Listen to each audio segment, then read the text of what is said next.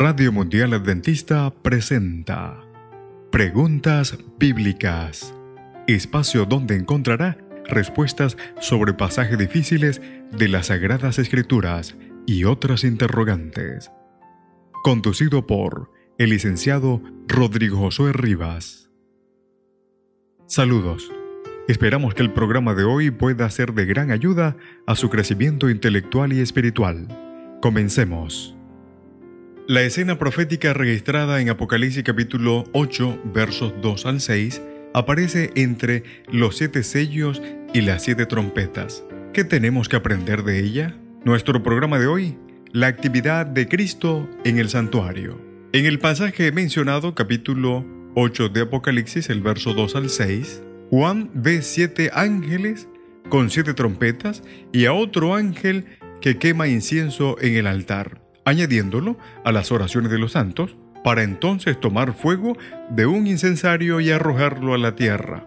Esto produce truenos, relámpagos y un terremoto. Para entender esta visión, analizaremos otras escenas del Apocalipsis que también se refieren a la teología del santuario. También comentaré la visión y su significado o significación. Primero, la escena del santuario. Las referencias al altar del incienso, al incensario y al ángel indican que en el lugar santo del santuario celestial se está llevando a cabo una actividad ritual. Las visiones del Apocalipsis suelen ser introducidas por una escena del santuario celestial. Antes de los mensajes de los siete iglesias, Jesús aparece vestido como sumo sacerdote en el lugar santo.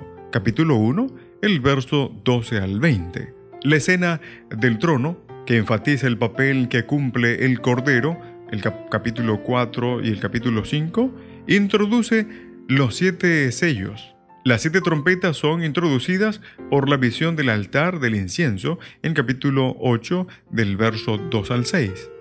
Antes de la visión del conflicto cósmico, el capítulo 12 y hasta el capítulo 14, Juan ve el lugar santísimo del santuario celestial y el arca del testimonio, que contiene el decálogo, capítulo 11, el verso 19. Las siete plagas son también precedidas por una visión que anuncia que los servicios del santuario han llegado a su fin, capítulo 15, el verso 5 al 8.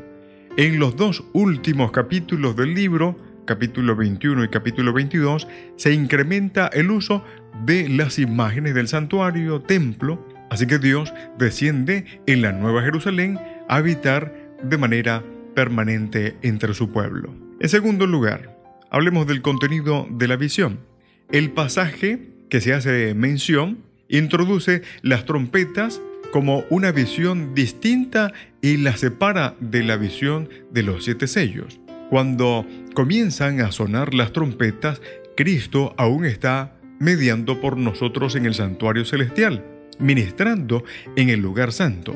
El hecho de que el incienso ardiente del lugar santo era, en primer lugar, responsabilidad del sumo sacerdote, como lo menciona Éxodo capítulo 30, el versículo 7 al 8, indica que el ángel visto por Juan representa probablemente a Jesús como nuestro mediador. Él recibe las oraciones de los santos, contaminados por el pecado, y los purifica con un incienso expiatorio. Referencias, número capítulo 16, el verso 46 y 47. El pasaje menciona otros aspectos de la mediación de Jesús, los juicios de Dios contra el mundo malvado, los carbones usados para encender el incienso que crea una nube de humo que asciende a Dios y también simbolizan el juicio. Como un ejemplo, Génesis capítulo 19, mm, el verso 24.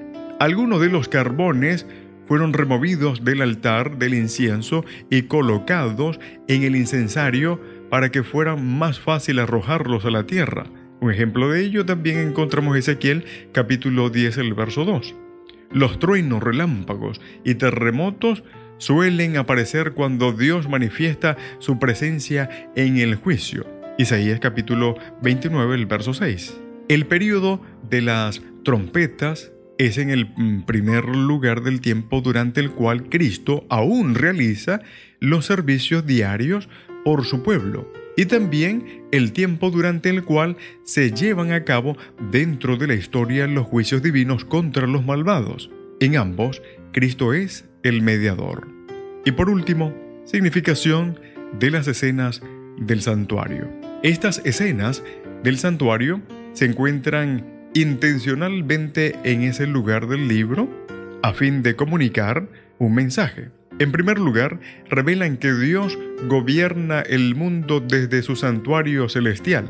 A este centro de comando divino se dirige Cristo después de su ascensión. Desde allí, Dios influye y dirige la lucha cósmica entre el bien y el mal. En segundo lugar, estas escenas señalan los dos aspectos del ministerio celestial de Cristo, su obra diaria de reconciliación y el servicio anual representado por el día de la expiación. Vemos que Jesús intercede por nosotros en el lugar santo, pero vemos también que su obra ha de pasar al lugar santísimo y que finalmente llegará el momento cuando su obra sacerdotal llegue a su fin. Por último, vemos que el tabernáculo de Dios desciende del cielo a nuestro planeta. El Apocalipsis nos habla de la obra de Cristo en el santuario celestial. Que el Señor te bendiga. En la producción, Pastor Ángel Manuel Rodríguez. Preguntas Bíblicas fue una presentación de Radio Mundial Adventista.